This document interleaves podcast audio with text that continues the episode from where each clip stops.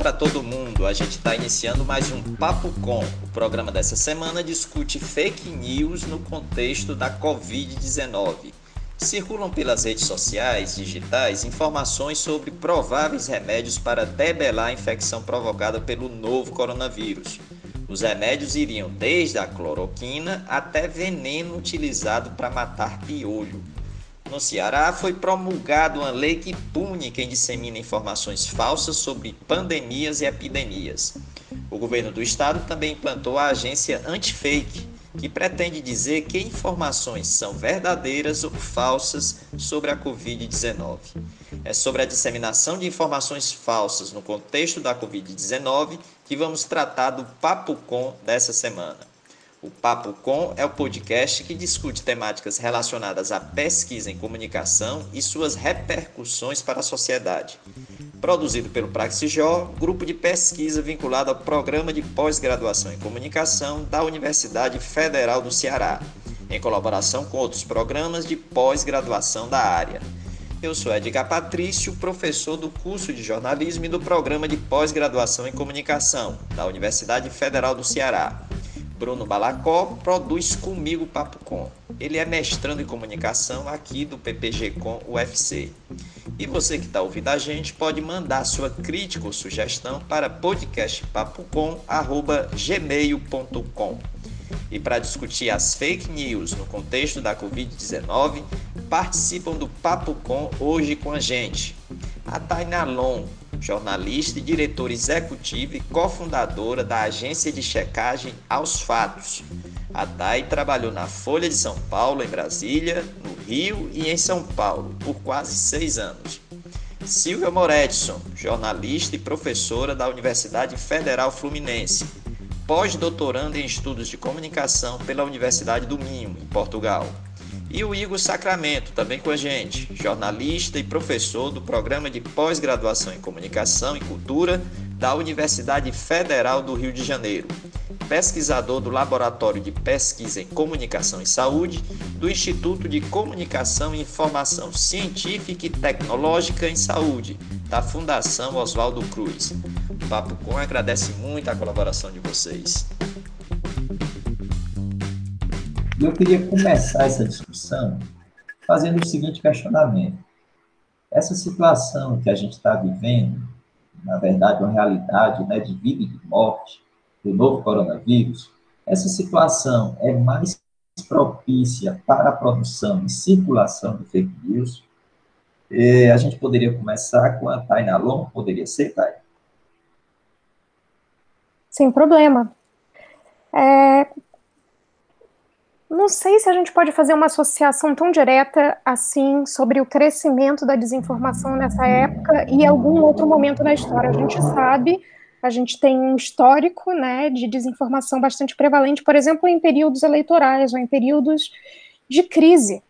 É, e esse é um período de crise. A questão é que, pela primeira vez, a Organização Mundial da Saúde reconheceu é, esse problema de aumento e proliferação de informações falsas ou enganosas com relação à saúde como uma infodemia. O que, que isso significa? Isso significa que, é, concomitantemente à pandemia do novo coronavírus, nós temos um problema de proliferação de informação de todo tipo, não só falsas, não só enganosas, mas todo tipo de informação de modo que confunde as pessoas sobre quais são as melhores é, atitudes, as melhores decisões que devem ser tomadas com relação à própria saúde, ou seja, existe uma dificuldade de acesso à informação verificada, confiável, inerente à quantidade de desinformação que circula nas redes hoje com relação ao, à crise da Covid-19 o que nós vemos, e que isso, isso sempre é, é, aconteceu, mesmo antes das redes sociais, é, mesmo na época dos, dos e-mails apenas, da internet a, a lenha, mas é, a gente vê com bastante frequência desinformação na área de saúde. São, na verdade, tipos de desinformação muito, muito populares, de redes bastante particulares, às vezes de redes é, que são muito ligadas à religião, ou às vezes redes que são muito ligadas a crendices populares, a manifestações populares mesmo, a localidades é, específicas sobre é, receitas milagrosas contra determinadas doenças.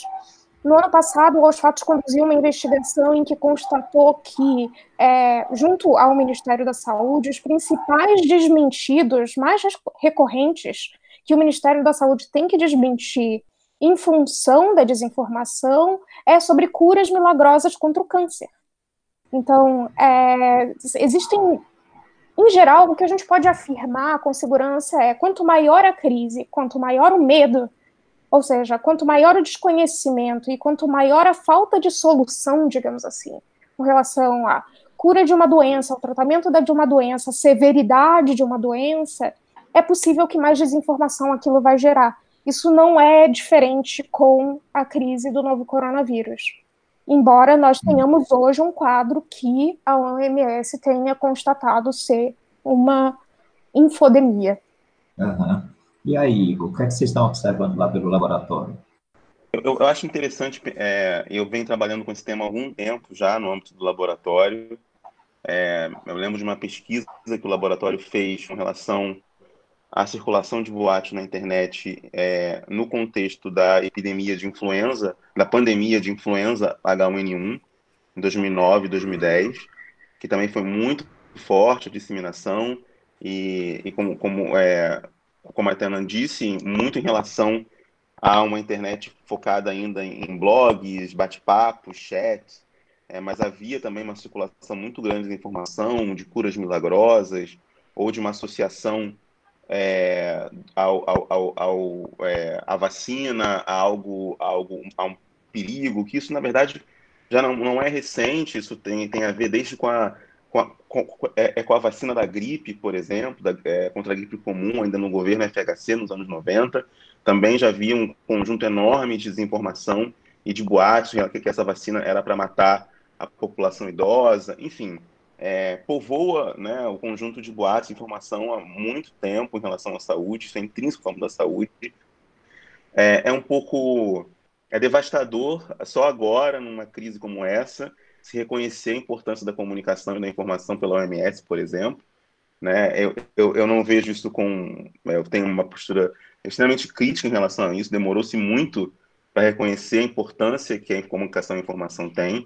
Eu, particularmente, discordo dessa ideia de infodemia, é, porque cria um paralelo é, com a, a, a, circulação de informação com um processo epidêmico, que são completamente diferentes processo epidêmico tem, tem a ver com transmissão, é, transmissão viral, sobretudo, ou, ou, bacteriana, mas sobretudo viral, é, pelo contágio, e o processo da, se dá de maneira entre organismos e organismos, e o processo de circulação de fake news se dá especialmente por organizações e instituições.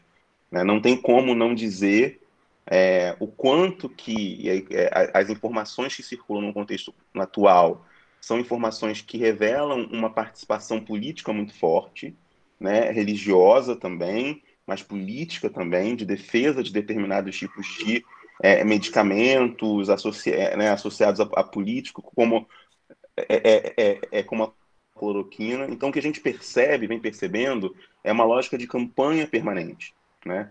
É, a sensação é de que ainda há uma campanha no sentido de uma politização com polarização em relação ao isolamento social, sim, isolamento social, não, saúde, economia, quer dizer, numa lógica que ainda é uma lógica eleitoral. Né? É como se quem tivesse a favor do isolamento social fosse contra o Brasil, quem tivesse a favor, quer dizer, cria essas dicotomias que, na verdade, ou que não, não precisa de. Eu acabei de receber, por isso que eu estou tão indignado assim, que eu recebi hoje no, no WhatsApp do condomínio do prédio. Acho que vou sair de todos os grupos do WhatsApp falando uhum. sobre a importância do uso que não precisa se internar, não precisa de ventilador para respiração, que não sei o que lá, que é uma vizinha que mandou. Quer dizer, então, você tem uma, uma dimensão, e eu fiquei naquela dúvida, ou questiono, né, ou não. É, porque se eu questionar, eu posso criar uma, uma, uma, uma celeuma na própria, no grupo do WhatsApp do condomínio, eu resolvi ficar quieto. Não sei se eu fiz a melhor coisa.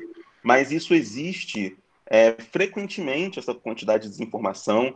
É, a gente recebe e monitora um conjunto de curas, como é, o uso de água morna com é, própolis ou limão e, e bicarbonato de sódio. Quer dizer, se fosse algo tão simples assim, né, se o vírus é, é, deixasse de ser infectar o corpo com algo tão simples assim, nós não teríamos na situação que nós estamos. Então, tem, uma, tem algumas dimensões que são importantes ser consideradas nesse debate, que é, é a dimensão política, é a dimensão da campanha permanente, de crise do jornalismo, né, e também de crise da autoridade científica, nesse contexto disputada por um conjunto de outros valores, certa, valores e crenças que certamente a internet tem muito a ver com isso e a falta de, a falta de regulação da internet no Brasil também tem muito a ver com isso, com uma circulação enorme de, de desinformação e de desconhecimento é, num contexto que leva a vida e a morte. Uhum. Silvia, é, queria colocar você aqui na discussão a partir dessa, dessa dimensão do medo, né? Thay colocou essa questão do medo, né? Está circulando, né? Como circula também é, o vírus, o medo também circula. E eu sei que você tem uma discussão, né, que relaciona a questão das fake news, das informações falsas, a uma categoria que você chama de medos arcaicos, né? Como é que você é, é, insere essa discussão, é, vinculando essa questão do medo né, e de como você trata como medos arcaicos em relação a essa disseminação de informações falsas? Olha, eu acho que, antes de mais nada, eu queria dizer que, assim, para completar o que, que vocês falaram, os dois, né, tanto a, a Thay quanto o Igor, é, em relação a quando se fala em fake news, a gente não está nem querendo definir propriamente ah, o que seria fake news, o que seriam outras coisas que também seriam desinformação, mas num contexto geral de desinformação, eu acho que o problema, além do mais, além de tudo que já se falou, é que é, nesse caso, como, como é uma doença nova, né, nem mesmo a, a, informação científica é garantida, né? Então isso já isso cria um problema suplementar se você pensar no Brasil especificamente, pô, eu estou em Portugal, estou acompanhando as coisas mais por aqui, enfim, o que está acontecendo por aqui é um outro nível de, de discussão. Eu acho que, por motivos óbvios, né, o que está acontecendo no Brasil é uma coisa tão absurda e tão, e tão, assim, tão inacreditável, tão imprevista realmente, né? e junta duas imprevisões, né? Essa, esse governo com uma situação também que ninguém esperava e que altera radicalmente o cotidiano, a economia mundial, enfim, é uma coisa muito muito chocante mesmo, né? E muito e, e que causa muita ansiedade, pânico às vezes até, inclusive. Mas quando você tem governo, né, quando, quando os governos estão organizados no sentido de tentar enfrentar esse problema, a situação é totalmente diferente. Né? E, e também a, a, a, própria, o próprio investimento no jornalismo científico e tal. Mas mesmo assim, os, acho que nos melhores lugares, porque você vê fontes, fontes qualificadas, tem uma polêmica, por exemplo, com, com a situação da Suécia, que eu acho, francamente, um absurdo, mas a Suécia adotou um outro sistema, não adotou o isolamento, né? E, e, e volta e meia tem entrevistas, circulam aqui por Portugal e, e por outros jornais de, de outros países também, é, entrevistas com um infectologista especificamente, que é muito experiente, foi o cara que está comandando né, a, a, o, o, processo de enfrentamento do vírus lá, que ele desqualifica completamente essa ideia do, do, do do isolamento, acho que isso é uma bobagem, acho que e, e diz que eu acho uma total irresponsabilidade isso, estou falando do ponto de vista da, da, lógica, porque veja bem, nós como não temos conhecimento específico, só podemos é, é, considerar as coisas a partir do, do, do sentido que elas fazem para a gente, quer dizer, o argumento faz sentido, né? Então a gente tende a, a concordar e tal ou não, né? Então é, é, por essa por essa lógica. A gente não pode contestar ou, ou argumentar, enfim, discutir especificamente a questão epidemiológica ou de, infectologia e tal, porque a gente não conhece detalhes sobre isso. Mas ele joga para o futuro dizendo assim, ah, no futuro, quando terminar tudo isso, a, na média vai morrer tanta gente quanto teria morrido se, tiver, se não tivesse feito o isolamento. Ou seja, uma, um prognóstico é uma coisa completamente irresponsável, eu diria, né? Mas que, como parte de um cara que tem qualificação para isso e que tem história, né? É, tem gente no Brasil, eu vejo posts no Facebook, por exemplo, de gente no Brasil que tem a mesma qualificação que eu, até menos, em termos, sei lá, de pesquisa e tudo, mas que não tem nada a ver com a área médica ou, bio, ou biomédica, enfim, que, que começa a aderir a isso, né? E começa a achar que é isso. E não são pessoas, são pessoas de esquerda, né? Se for, a, a minha, a minha, sempre a minha, o meu comentário em relação a isso é dizer assim, bom, então o Trump e o Bolsonaro têm razão, né? E aí as pessoas ficam meio assim chocadas porque dizem, bom, mas como assim? Eu digo, como assim não?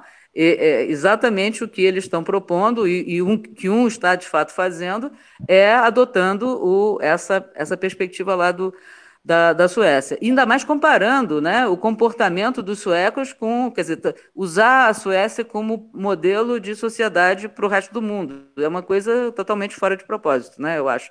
Enfim, então eu queria dizer que, além de uma polêmica que já que existe mesmo, que é inevitável existir, porque é alguma coisa que está sendo pesquisada, né, na, na, na, área específica, na área especializada, é, a gente já tem essa tendência à, à, à divulgação de informações que as pessoas começam a tirar conclusões a partir do seu conhecimento de senso comum mesmo, e isso se torna realmente uma situação muito mais complexa do que seria numa outra circunstância. Por exemplo, se fosse, sei lá, uma epidemia de dengue, uma epidemia de chikungunya ou de qualquer outra doença que já fosse conhecida e que para qual ou tivesse vacina ou tivesse uma, um consenso em relação a como é que ela funciona e como é que se combate, né? Então acho que existe esse complicador, ou seja, portanto, nem mesmo as fontes qualificadas, as fontes, enfim, é, é, adequadas para você procurar, é, podem dar uma garantia. Uma das coisas, por exemplo, que me preocupa muito é justamente a, a, a questão dos cuidados, né? Como, como é que cuidado com higienização, o que, que você deve fazer. E assim, eu vejo pessoas absolutamente paranoicas em relação a isso. Vi alguns posts muito esclarecedores que também não adiantam nada, porque o que, que acontece? Uma, uma das pessoas com quem eu tenho contato justamente se empenhou muito nisso, ela tem formação em infectologia, embora não exerça a profissão, e ela fala assim: olha, gente, não tem que fazer metade disso que as pessoas estão dizendo que tem que fazer e que entram numa paranoia total, não é necessário fazer, isso já é consenso na comunidade científica. E aí ela, muito empenhada, né, fez lá uma, uma, uma relação de links e tal, normalmente em inglês, enfim, mas. É, que eram de, de especialistas dizendo e, e, e, demonstrando e argumentando logicamente como é que as coisas não eram do jeito que as pessoas pensavam.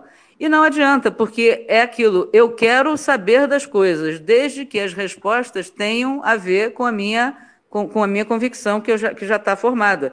Então não adianta nada, você faz um, uma, uma um, você se empenha muito no sentido de tentar, inclusive, desanuviar um pouco o ambiente, de tentar desestressar, porque já o nível de estresse, um nível de, de tensão e de ansiedade tão forte que a gente está vivendo há tanto tempo já, e não adianta, as pessoas parecem que querem mesmo continuar nesse nível de pânico, o que é uma coisa que não tem jeito. Por quê? Porque, no fim das contas, sempre, por mais cuidado que você tome, se você acha que o vírus está em todo lugar, e ele é uma coisa tão ameaçadora assim, alguma coisa você há de ter deixado de fazer. Ou seja, é, é um, um, pesadelo permanente, é uma coisa. E, e, é o comportamento que muita gente tem, né? Agora, isso eu estou falando de uma forma geral e para justificar a questão do, do, dos, é, dos. Enfim, da, da, dessa circulação de informações desencontradas. Para falar dos medos arcaicos é uma coisa mais complicada, mas é dizer, você desperta, isso aí não tem a ver com a pandemia necessariamente, mas acho que é um aspecto muito significativo nesse sentido, por quê? Porque você lida com a peste, né? Quer dizer, a ideia da peste, você joga. As pessoas não viveram isso. Você pensa na peste na Idade Média, né? Você pensa na, na, naquilo que Deus mandou para terminar, para acabar com a humanidade ou acabar com com, né, com, com as pessoas que produzem o mal, que são, que são as responsáveis por isso, que podem ser. Tanto que houve no início, houve uma grande, um, um movimento assim de preconceito contra os chineses, né? Uma, foi uma coisa pelo mundo afora aconteceu isso. Então, assim, eu acho que é, mobilizam-se medos arcaicos justamente, como se mobilizou no caso da nossa eleição, né? que, que, deu no Bolsonaro foi muito isso, né? O comunismo. Desenterraram o comunismo, não não sei como, depois de 30 anos do fim da, da, União Soviética, e começa a falar nesse pavor que as pessoas têm de alguma coisa que não é palpável, mas que está internalizada e que não é consciente, né? É um, é um processo que eu estou tentando estudar aqui, justamente, redirecionei aqui a minha pesquisa justamente para isso, porque eu acho que todo o esforço que a gente faz é, é sistematicamente para tentar esclarecer esbarra numa incapacidade de ouvir, de uma incapacidade de aceitar a hipótese de um argumento em contrário, não é? É, é aquilo, é, é a fé. Vamos pensar, Silvia. Sim. Tá, Silvia, vamos pensar a partir disso, inclusive, né? Ou seja, é, existe o medo, mas existe também, lógico que algumas informações são bem novas né, para a maioria das pessoas, e a pandemia, como está colocado, é uma situação nova, especificamente essa pandemia né, do coronavírus. Mas existe também é, algumas informações que são, é, assim, claramente falsas, que são disseminadas. E aí eu queria perguntar para vocês o seguinte, quais as motivações, a gente já tem uma ideia das motivações que levam as pessoas, uma pessoa, a disseminar uma informação que é essencialmente falsa, ou que, a princípio, né, é falsa para a maioria das pessoas, a gente já consegue dimensionar essas motivações? Thay, você quer falar sobre isso? Olha, é, da parte dos fatos, a gente não consegue dimensionar isso num nível, vamos dizer, comportamental, psicossocial. A gente sabe que a desinformação ela não tem fronteiras socioeconômicas, né, que engajam sim desinformação pessoas, independentemente disso da sua formação acadêmica, é, do seu nível de informação, da quantidade de dinheiro que ganha, de, do lugar em que mora, enfim. O que a gente vê, na verdade, são fenômenos de bolhas, que são que podem ser inclusive contestadas, porque é, né, bolhas acaba sendo um sentido um pouco ultrapassado para a gente entender redes sociais hoje, mas é, acaba que a gente pensa num, num, talvez num sentido mais de comunidades ou de compartilhamento de valores, e que esses compartilhamentos de valores são bastante estimulados através de coesões e elos mantidos através de plataformas digitais, seja o Facebook, seja o WhatsApp, seja, enfim, o Twitter, enfim. E, e para isso vale tudo. A gente não está falando só de identificação político-partidária, a gente está falando de identificação de valores religiosos, de valores culturais. É, uh, tem um, uma pesquisadora uh, de Harvard, que é a Joan Donovan, é, ela gosta de falar muito sobre a experiência dela no movimento punk, por exemplo. E na década de 80, onde, da mesma maneira que se criaram movimentos de resistência de contracultura e, e progressistas e contra o establishment daquele, daquele, daquele, daquele momento, também se criaram células neonazistas. Então, quer dizer, a coesão da, de, de, de, de certos grupos por afinidades pode resultar em uma série de movimentos muito diferentes, e são justamente esses elos que são o motor da disseminação da desinformação, assim como qualquer tipo de informação, não só a desinformação em si. São esses elos de confiança, na verdade, que fazem com que as pessoas estejam mais convencidas, mais propensas, na verdade, a acreditar em uma determinada informação. Ou seja, se você tem hoje um ambiente de descrédito das instituições, descrédito da imprensa, descrédito dos cientistas, descrédito da autoridade constituída em geral, certo? Você, e você tem laços familiares ou religiosos, comunitários, um pouco mais de, desenvolvidos do que o laço que as pessoas têm com as instituições tradicionais, é natural que elas passem a, a, a acreditar mais, a confiar mais naquilo que está mais próximo delas. O Estado, nesse momento, não está tão próximo delas. O, os cientistas, durante muito tempo, não ficaram tão próximos assim delas. A mídia, durante muito tempo, também não refletiu exatamente aquilo que estava acontecendo socialmente no país. Então, parece-me natural que esse distanciamento gere um ruído que hoje a gente vê que é falta de credibilidade na imprensa, não da imprensa, mas na imprensa mesmo, falta de credibilidade na academia, na ciência, enfim. Isso a gente vê como um fenômeno não só brasileiro, é um fenômeno é, internacional. O que a gente tem de diferente no Brasil, que não é tão diferente assim de outros países, porque, né, enfim, a gente vê isso nos Estados Unidos também, no Reino Unido, enfim, é a instrumentalização da autoridade, ou seja, você um fenômeno que foi bastante comum no início é, da pandemia aqui no Brasil, em termos de desinformação, foi uma profusão de áudios de médicos dando orientações sobre como que as pessoas deveriam se prevenir é, com relação ao, ao novo coronavírus e, e, quais eram as drogas, né, quais eram os remédios, as substâncias que estavam sendo utilizadas dentro dos hospitais é, e quais eram os procedimentos padrões que estavam sendo é, adotados.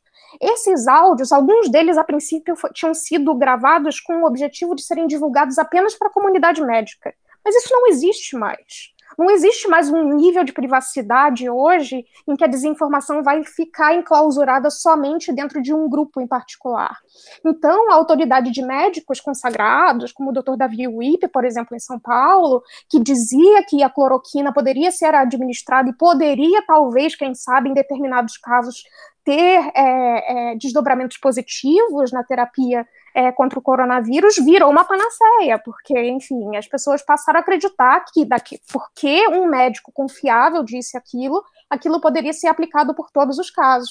E existe um outro problema inerente à pandemia, que a própria professora Silver comentou, que é, é os fatos eles ainda, os, os, fatos científicos, digamos assim, a, a, verdade factual da ciência, o consenso científico, a construção das soluções que a ciência pode trazer para a gente nesse momento, ainda não estão consolidadas. Então, para você é, desmentir um determinado boato, você não tem as todas as informações disponíveis para você fazer isso. Se você consultar, por exemplo, os manuais da OMS ou da Organização de Saúde dos Estados Unidos ou da União Europeia, que estabelecem boas práticas, de, boas práticas clínicas com relação ao tratamento do, da Covid-19, é, existe muito. Pode ser assim, mas não pode. Não existe comprovação. Isso daqui só deve ser aplicado sob determinados procedimentos. E, enfim, o que a gente vê hoje é a, uma distorção desse tipo de orientação utilizando-se às vezes, inclusive, do respaldo de autoridades médicas e de saúde, como a gente vê hoje, é, por exemplo, o ex-ministro Osmar Terra, que é médico, que foi secretário de saúde do Rio Grande do Sul, dizendo um monte de coisa que desinforma, contestando o isolamento e a eficácia do, do, do isolamento social, usando suas credenciais de médico para descredibilizar determinadas informações. Então, é, é muito complicado, porque você tem que ter um repertório de, de conhecimento que nem mesmo às vezes nós, que não somos especialistas uhum. em tecnologia, uhum. temos, que não conseguimos, né, comunicar isso da melhor maneira, da maneira mais eficiente possível. Às vezes a comunicação gera mais dúvidas do que esclarecimentos, inclusive.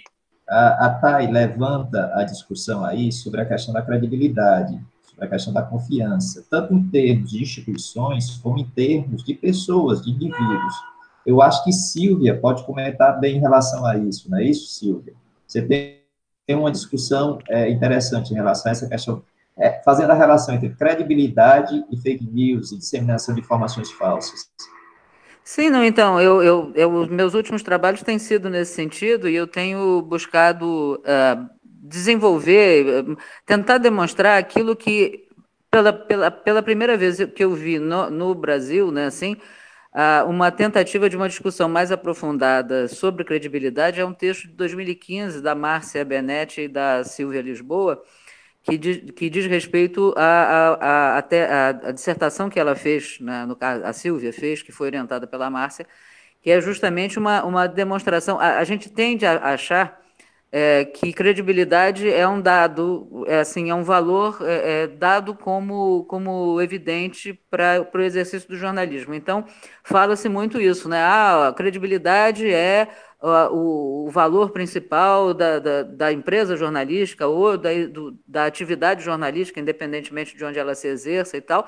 E isso é dado de barato, assim como se fosse uma coisa evidente, como se fosse autoevidente, assim. O bom jornalismo se compromete com a credibilidade. Até aí tudo bem, mas é quase assim uma é, é, é, uma, é, uma, é um truísmo isso, né? Assim, uma coisa. Agora, quando você vai ver como a credibilidade se, se processa, mesmo, quer dizer, o que, que se entende por credibilidade do ponto de vista do público, a coisa se complica demais.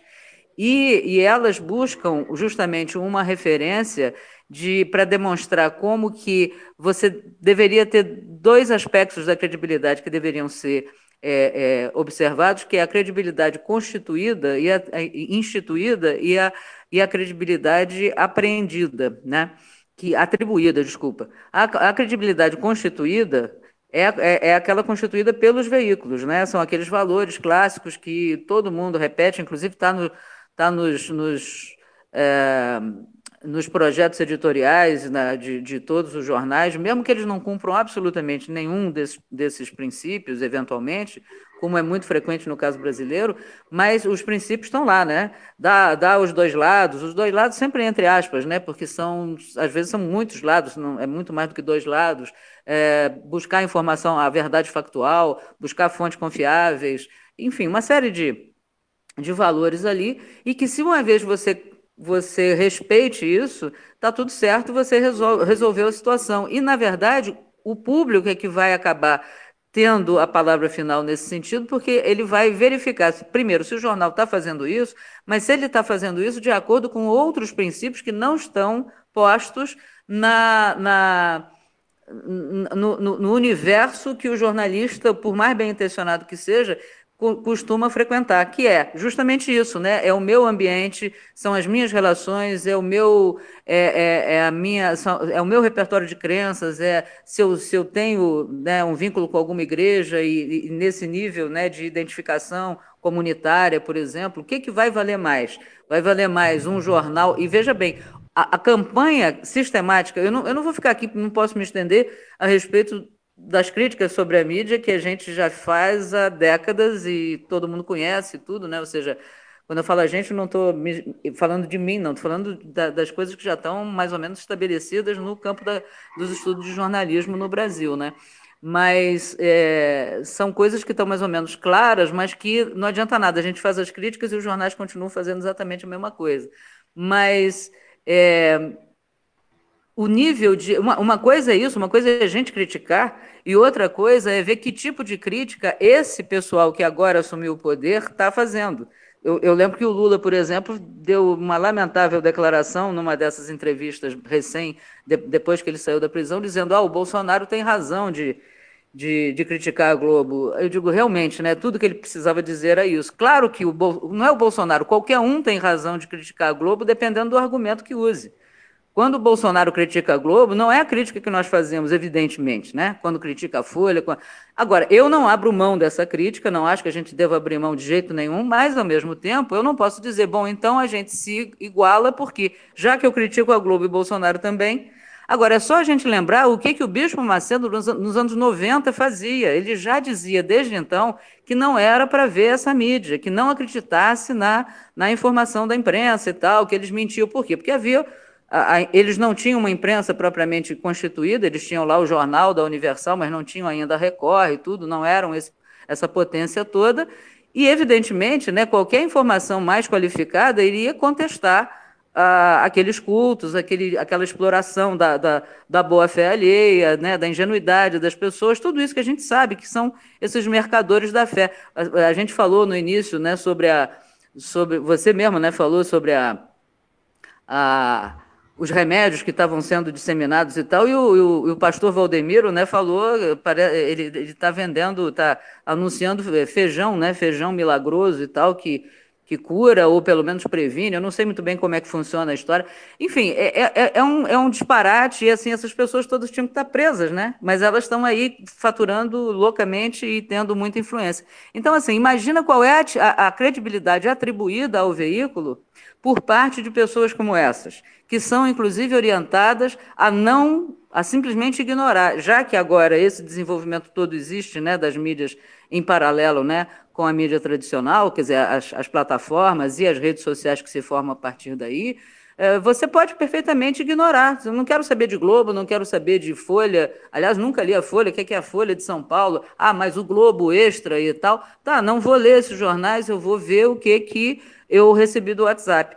Junto com isso, tem a questão também né, dos núcleos familiares, da, daquilo, da, daquilo que afetivamente te, te faz aproximar, né? De uma, de, uma, de, uma, de uma verdade, do que seria verdade para você, daquilo que seria, inclusive, mais, mais atraente. Acho que essa questão da credibilidade tem, tem muito a ver, a gente precisa discutir isso com mais profundidade, exatamente para pegar essa questão aí dos medos arcaicos e, da, e das crenças, como é que as crenças, como é que a religião, enfim, isso demanda um estudo bastante aprofundado em relação a a, a, a, história, né? a história de como as coisas se processam, por que, por que, que as pessoas acreditam em coisas que, que cientificamente já foram comprovadas, né? que não são verdadeiras, mas continuam né? acreditando. Acho que tem um contexto importante de se considerar, que é o contexto do neoliberalismo e da pós-modernidade, que é em paralelo, quer dizer, diria que é uma expressão ideológica do neoliberalismo, e isso não é gratuito, ou seja, a, a, o solapamento da, da confiança e da credibilidade nas instituições, na imprensa, na, na ciência, sobretudo, é, não é gratuito, né? não é uma coisa gratuita você ter esse movimento, porque é faz parte de uma mudança básica, radical, da, da forma de organização do capitalismo, dessa flexibilização toda que a tecnologia propiciou, essa tecnologia, inclusive, que foi desenvolvida voltada para isso, né, e que favoreceu esse processo, em que agora você amplia radical. Agora eu já não vou dizer nada, porque com essa pandemia a gente não sabe o que, que vai acontecer. Mas até então, você tinha um processo de radical exploração né, dos trabalhadores, que já deixaram de ser trabalhadores, agora são colaboradores, né, ou eventualmente empreendedores. Sobretudo quando estão desempregados, eles viram empreendedores de si mesmos. Né? Colaboradores é quando eles têm algum vínculo formal com alguma empresa. Enfim, e, e, e, se aposta muito no indivíduo, quer dizer, é o indivíduo que vai é, resolver a sua própria vida. Né? E, e em relação a isso, Sim. quer dizer, para ser coerente com isso, nada mais lógico dizer, bom, eu é tudo, tudo se torna, eu acho que para sintetizar, tudo se torna uma questão de opinião. Né? Quer dizer, no limite, assim, eu acho que a Terra é plana, você acha que a Terra é redonda, é uma questão de opinião, não é. Eu não tenho que ficar discutindo isso. Você tem a sua opinião, eu tenho a minha, e nisso, inclusive, nós estamos assim agindo de uma maneira muito democrática. Veja bem, eu não estou querendo impor a minha opinião a você, eu apenas estou mantendo a minha opinião. E é isso, e, e isso é uma coisa absolutamente terrível que, que a gente está vivendo e que com a pandemia eu acho que se que, que, se torna mais dramático ainda por causa da gravidade da situação, que no início a gente, inclusive, nem, nem, nem mesmo os cientistas consideraram né, que era uma coisa tão grave, né, mas depois se verificou, rapidamente se verificou que era. Tá. A gente Sim. começou essa discussão falando né, sobre as motivações né, que levam as pessoas a disseminar informações falsas. E as falas, tanto da Thay como da Silva, perpassam também a questão das redes sociais digitais. Eu queria que tu comentasse isso, Igor, pegando também essa dimensão né, da importância das redes sociais digitais, da participação das redes sociais digitais nesse processo de disseminação das fake news. É, é, na verdade, o que a gente vem observando é o quanto as redes sociais digitais elas exacerbam, radicalizam, aumentam ainda mais um conjunto de relações sociais que já eram muito, muito evidentes na sociedade contemporânea, né? especificamente a Constituição. É, e aí eu vou retomar, eu acho que um clássico da sociologia, que é, é do, do, Richard Sennett, é, que, em que ele define a nossa sociedade como uma sociedade cada vez mais intimista. É, isso tem a ver um pouco com tanto com o que a Silvia estava falando, quanto que a Thay estava falando antes, de uma sociedade cada vez mais intimista, em que os laços de confiança se dão cada vez mais pela ordem da intimidade, né? Quando o Sennett vai falar do declínio do homem público, né? E aí falando de uma nova configuração da esfera pública muito focada na questão da intimidade, que ele vai chamar de processos de de guetização que são baseados no carisma. E ele, mais no final, faz toda essa discussão sobre o carisma e a constituição de líderes carismáticos. Esses líderes sejam pela política, pela religião, etc., é, eles se constituem, ou as celebridades, enfim, eles constituem, na verdade, uma nova forma de aficção e uma nova forma de produção de um regime de verdade. Eu acho que é, é, é importante também pensar na questão do carisma, na mobilização dos afetos, quais são as estratégias sensíveis que são mobilizadas por essas notícias e como que, na verdade, as redes sociais digitais, elas, é, intensificam um processo de guetização, um processo de construção de comunidades de afeto, se a gente puder dizer assim, ou de comunidade de sentido, se a gente puder dizer de uma maneira mais ampla, que acabam tendo visibilidade e vocalização né, que antes não tinham. Mas isso não quer dizer que elas não. É, é, é claro que as redes sociais também produzem essas comunidades, né? elas também produzem, mas elas também dão a ver um conjunto de outros. Isso necessariamente não é bom ou ruim. Né? Isso faz parte de um processo é, de um processo democrático, isso faz parte de um processo de uma democracia de mercado, como a nossa, né? Isso faz parte de, desse, desse processo, claramente, obviamente, mas também faz parte de de um processo que, que no Brasil isso se dá muito grande de inúmeras carências e inúmeras né, desigualdades ah, raciais, de classe, de gênero, de acesso à informação, de acesso à educação. Não tem como pensar o fenômeno da desinformação que a gente pode precisar em fake news sem considerar essas outras dimensões que no Brasil se acirra mais do que em outros países, se a gente comparar com os Estados Unidos, mas os Estados Unidos também não está livre disso, né? especialmente porque a questão da, da, da, da desinformação e da credibilidade, ela envolve cada vez mais guerras culturais.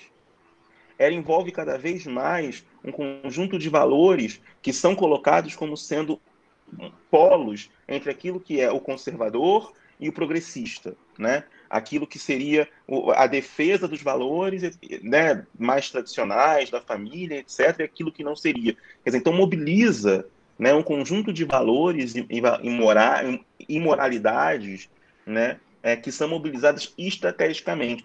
Isso, isso que eu acho que é importante a gente pensar também, quais são as estratégias de mobilização dessas, dessas moralidades nesse contexto. No caso, em particular, da é, a que a gente está vendo aqui da Covid-19, combina né, isso que a Silvia muito bem falou, né, desses medos arcaicos, que eles são associados, eu diria, né, é, essas emoções né, que são mobilizadas e gerenciadas em contextos epidêmicos de crise, mas epidêmicos é, precisamente, é, no meu caso, em várias outras epidemias, quando a epidemia de dengue é, começou no Rio de Janeiro, por exemplo, isso em, em, é, é em 88, 86, né, como, não, não, sabia o que, que era, o que, que, o que, o que, que é isso, achava-se que fosse uma gripe, achava que se fosse né, até dizer o que, que era. É, então você tem uma dimensão da, da incerteza do próprio, da própria ciência né, ela também tem incerteza, mas, mas, mas, o que é interessante observar é como essas, essas incertezas são mobilizadas.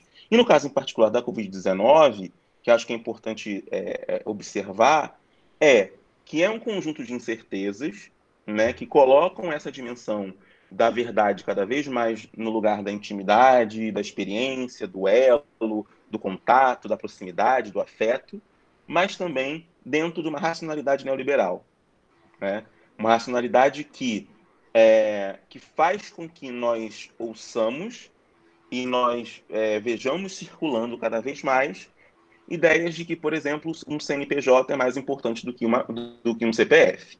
Né? Essa ideia, é, essa vocalização pública, dizer isso publicamente, o que a gente for pensar em em algum outro momento da história, isso poderia ter sido algo extremamente rechaçado, extremamente. Quer dizer, no contexto contemporâneo, nessa racionalidade neoliberal, é, há pouca discussão, por exemplo, sobre políticas públicas. Quais são as políticas públicas que devem ser necessárias que em outros países fizeram e repensaram, né? É, como a França, como a Alemanha, fizeram políticas públicas de proteção ao seu país, ao, Portugal, é, é, é, neste momento. Quer dizer, quando você tem uma, uma racionalidade neoliberal dentro de um de um autoritarismo arcaico, que é o caso do Brasil, né, a gente tem ali quase a combinação da catástrofe.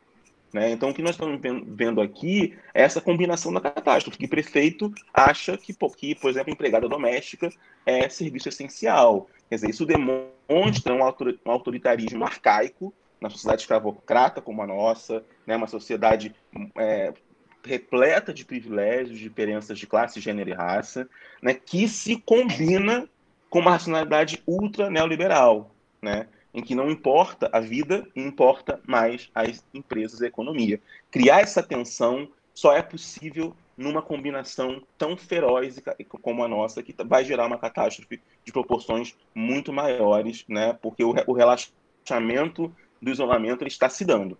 né? Isso a olhos vistos aqui no Brasil, né?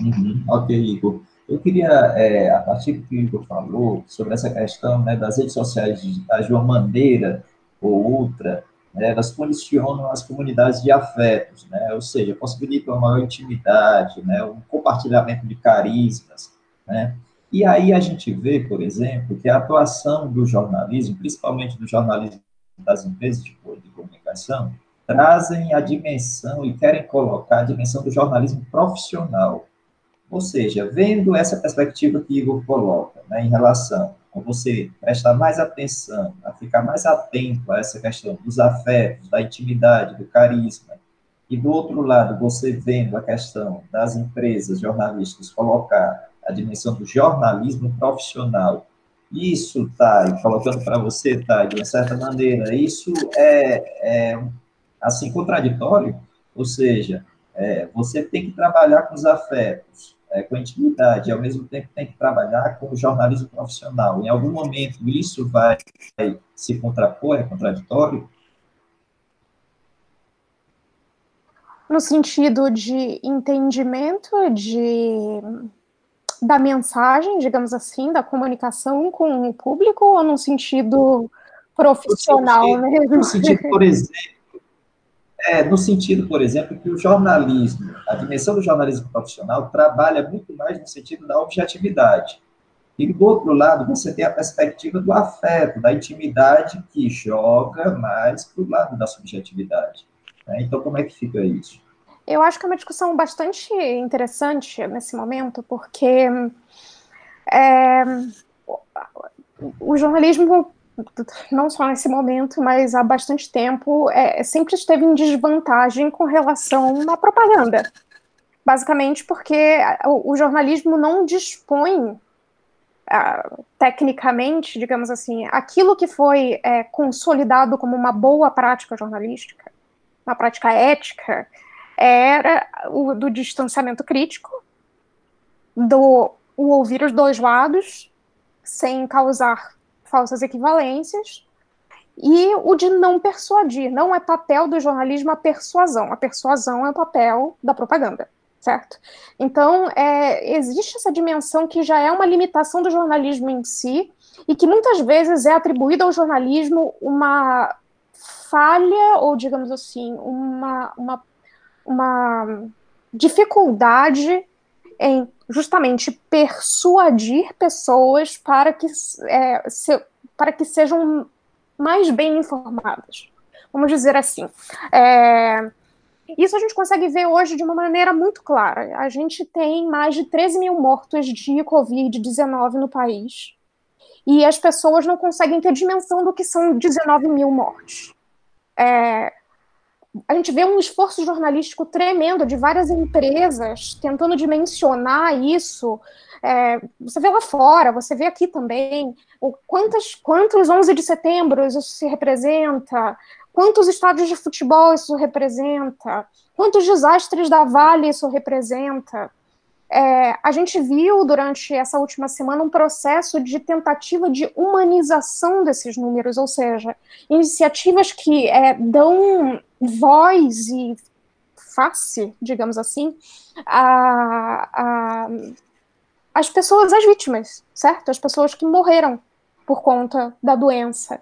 É, isso, isso você consegue conjugar o jornalismo com uma narrativa mais pessoal, que traz emoção, que traz envolvimento, que traz algum nível de identificação. Porque, de fato, se a gente ficar só é, repetindo números, a gente só dizendo que por mais que a gente tenha uma dimensão do desastre e que 13 mil, 14 mil não é um número desprezível, assim como 100 mil não é um número desprezível e que pode, pode ser que nós é, alcançamos, alcancemos esse número em um futuro próximo, é, as pessoas perdem um pouco as pessoas estão em casa e elas não estão vendo, elas não, elas não estão dentro dos hospitais, elas, né, enfim, estão preocupadas com possivelmente os seus empregos e, e com a falta de segurança social, enfim.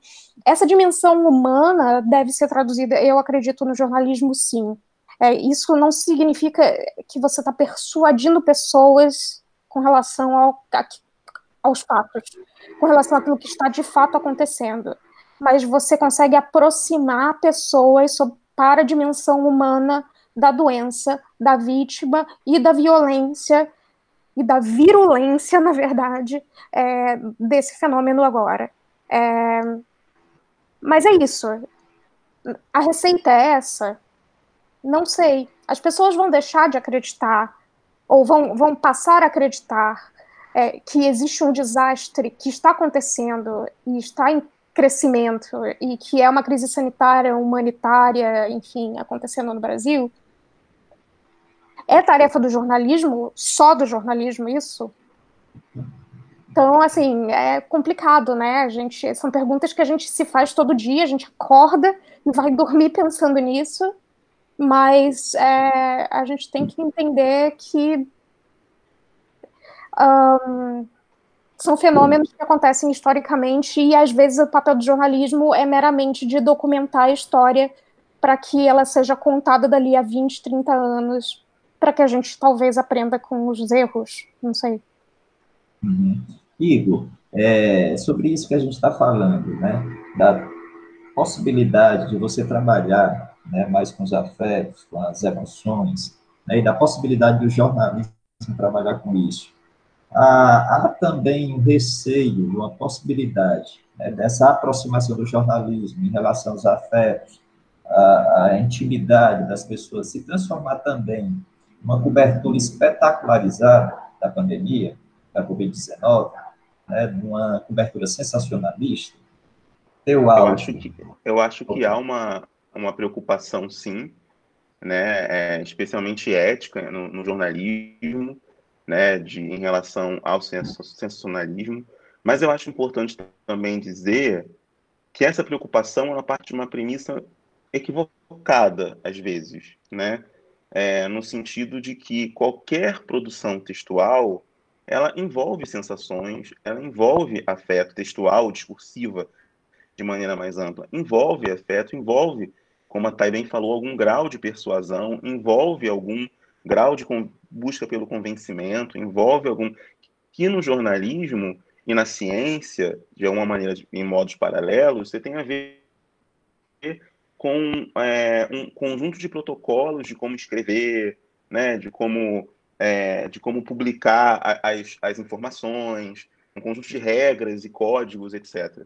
Mas eu, é, eu acredito assim que é preciso cada vez mais pensar quais são as estratégias que estão mobilizando as pessoas nesse, nesse momento.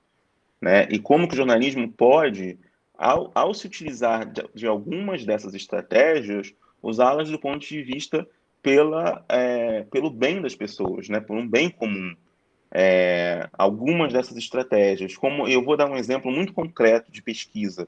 Eu estava fazendo uma pesquisa sobre a, a resistência vacinal em relação à febre amarela.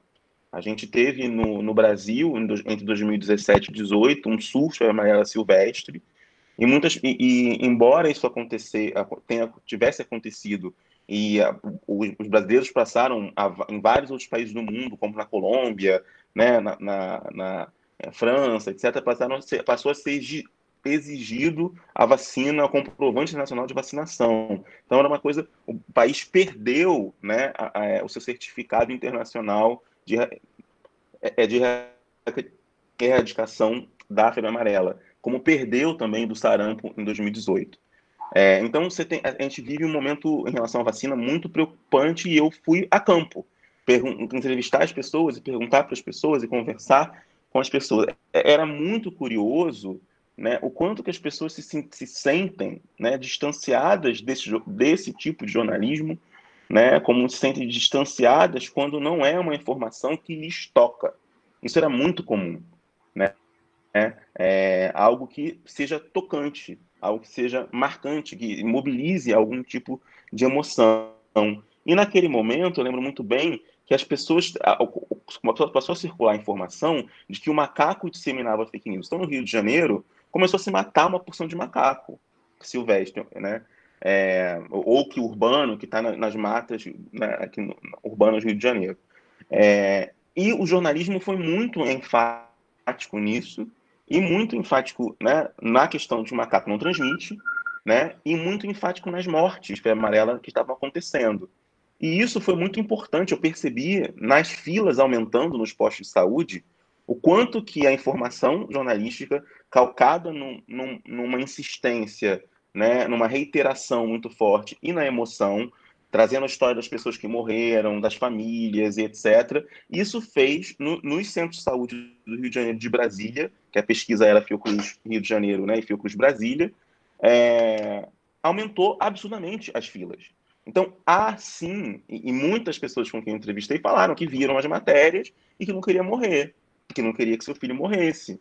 Então, tem uma dimensão, uma responsabilidade sim jornalismo, mas eu concordo muito que não é só o jornalismo, é preciso também políticas públicas. Nós não temos no país até hoje uma campanha de COVID, contra a Covid-19. Né? No Ministério da Saúde não tem uma campanha, você tem posturas, mas uma campanha sistemática, etc., a gente não tem. Né? Então, é, é, é, muito importante a utilização do, do, jornalismo, certamente, mas também a utilização das mídias e de outras estratégias de comunicação não midiáticas é, no momento de enfrentamento de pandemia e também na mobilização de afetos. Né? Isso, é, isso é muito importante. É, Silvia, sobre isso, eu estava pensando aqui, ao mesmo tempo que a gente pode apostar e investir né, em narrativas que considerem de uma maneira mais, é, mais forte essa questão das emoções, dos afetos, né, da própria intimidade, ao mesmo tempo, isso não pode significar, seja no jornalismo, seja em outras narrativas, assim, a perda da importância da racionalidade. Como é que você vê isso? Olha, eu, eu não concordo absolutamente com a ideia de que eu. Bom, eu já escrevi sobre isso várias vezes. Assim, a objetividade não é ao contrário da subjetividade. Eu acho que aí entra um erro elementar que está no meio profissional, com certeza, essa coisa de eu dou os fatos, né? Eu apenas relato, apenas entre aspas, né? Como se fosse, como se você pudesse apenas relatar fatos. E o compromisso do jornalismo, pelo menos do bom jornalismo, do jornalismo de referência, seria isso. Né? Então, todo outro seria um jornalismo sensacionalista que apela às emoções e que é, que, não é, que não aposta na razão. Né? E esse eu acho é um equívoco, um equívoco de origem, e justamente talvez por, por insistir nisso, a gente tem uma, uma, ou pelo menos por insistir nisso como ideia de bom jornalismo, não que o jornalismo seja feito assim, porque a rigor ele não é assim. Quer dizer, se você for ver no cotidiano, a cobertura do cotidiano, é, ela é permeada por uma série de apelos emocionais. O Adelmo Genro Filho mesmo, naquele livro famoso dele, que todo mundo cita, que é o Segredo da Pirâmide, ele menciona a, a, essa ideia do sensacionalismo como... Ele, ele fala que todo jornalismo, a rigor, é sensacionalista porque apela às sensações, precisa apelar às sensações é, para atrair a atenção da pessoa. Se, do contrário, por que, que você vai ler alguma coisa? Por que, que você vai assistir a uma determinada reportagem? Não tem motivo, tem que ter algum apelo. E o apelo é necessariamente emocional. Claro que depois ele vai falar, o sensacionalismo, classicamente, como a gente, como a gente entende, é uma outra coisa, é uma exacerbação, é uma distorção que leva à alienação, que, enfim, que, que, que distorce, uma série de coisas.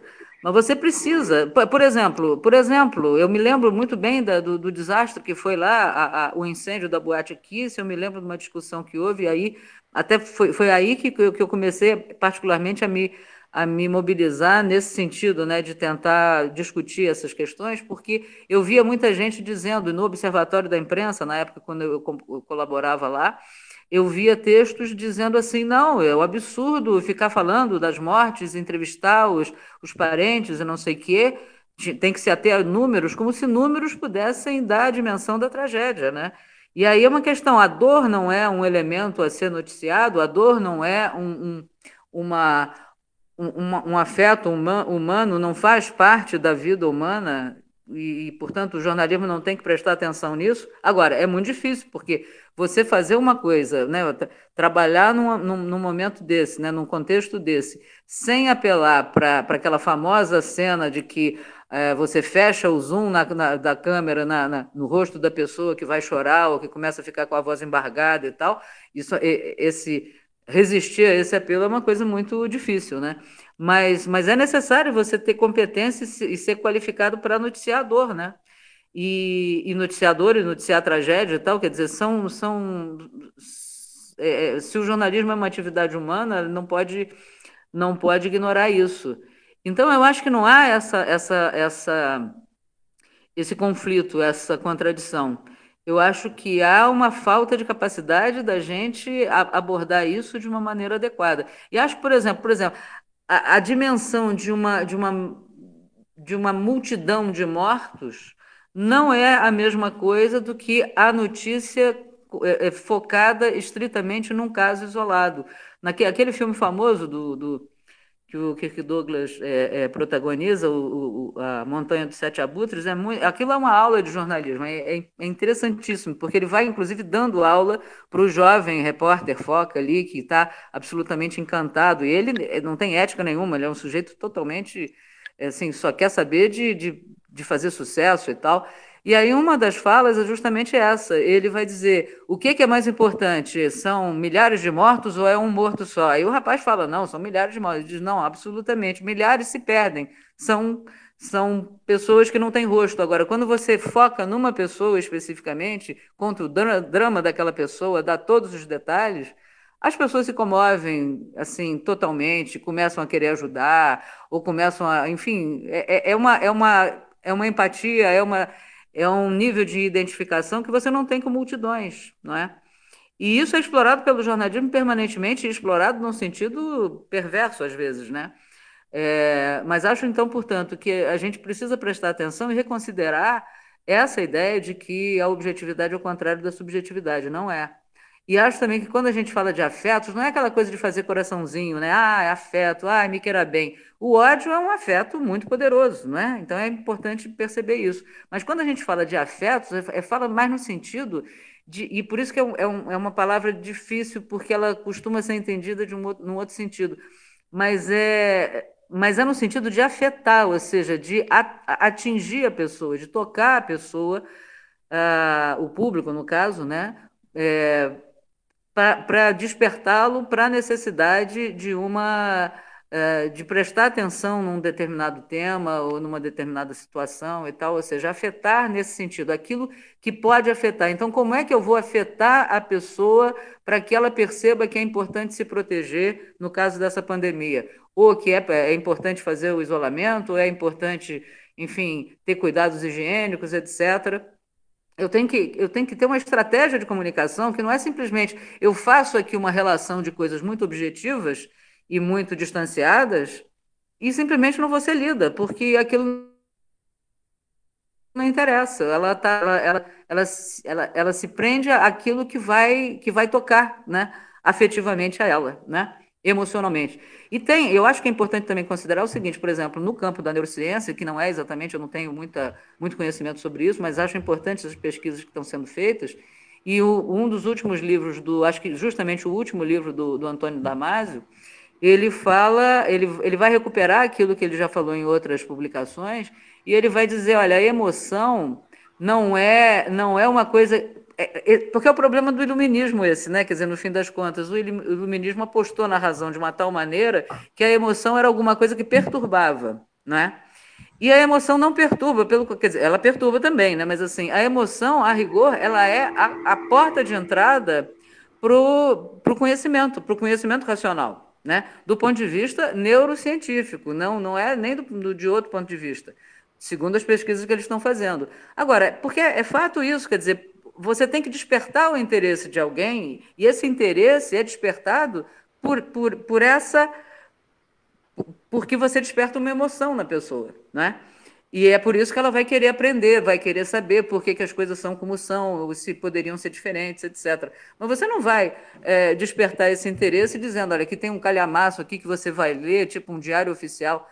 O diário oficial é a coisa mais, mais anti é, afetiva possível, né? É um negócio absolutamente frio e, enfim, que não que precisa que precisa ter muita paciência para poder ler. Por isso que tanta gente também não lê e, e, e, abre mão dessa, dessa fonte de informação tão grande. Mas por que, que, por exemplo, quando você tem pesquisas do PNAD, por exemplo, quando você tem, né, são dados estatísticos chatíssimos, né?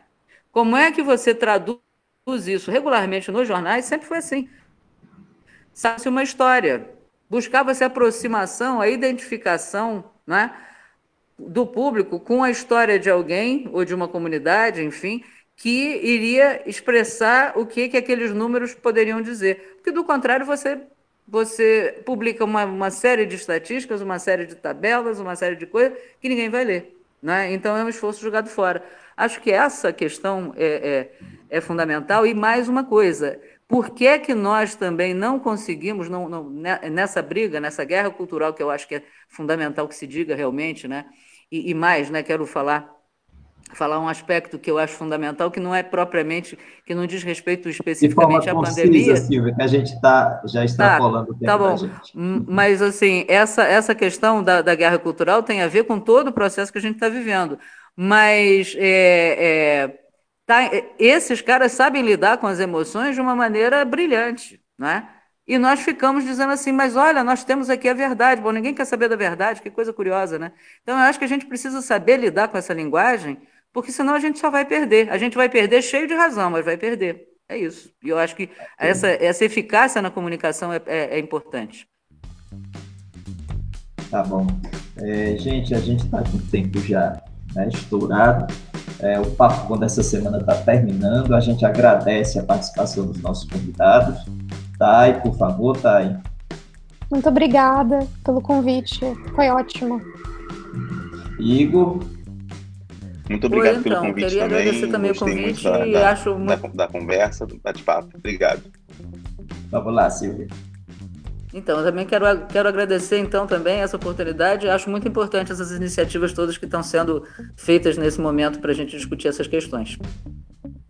Então, gente, agradecido pela colaboração. O Papo Com é o podcast que discute temáticas relacionadas à pesquisa em comunicação e suas repercussões para a sociedade. Produzido pelo Praxijó, o grupo de pesquisa vinculado ao programa de pós-graduação em comunicação da Universidade Federal do Ceará, colaboração com outros programas de pós-graduação da área. Eu sou Edgar Patrício, professor do curso de jornalismo do programa de pós-graduação em comunicação da Universidade Federal do Ceará. Bruno Balacó produz comigo Papo Com. Ele é mestrando em comunicação aqui também do PPG Com UFC. A gente agradece muito sua escuta e você pode enviar sua crítica ou sugestão para o podcast papocom.gmail.com. Você também pode acompanhar as novidades do Papo Com no arroba podcast Papo Com. Até a próxima semana. Um abraço.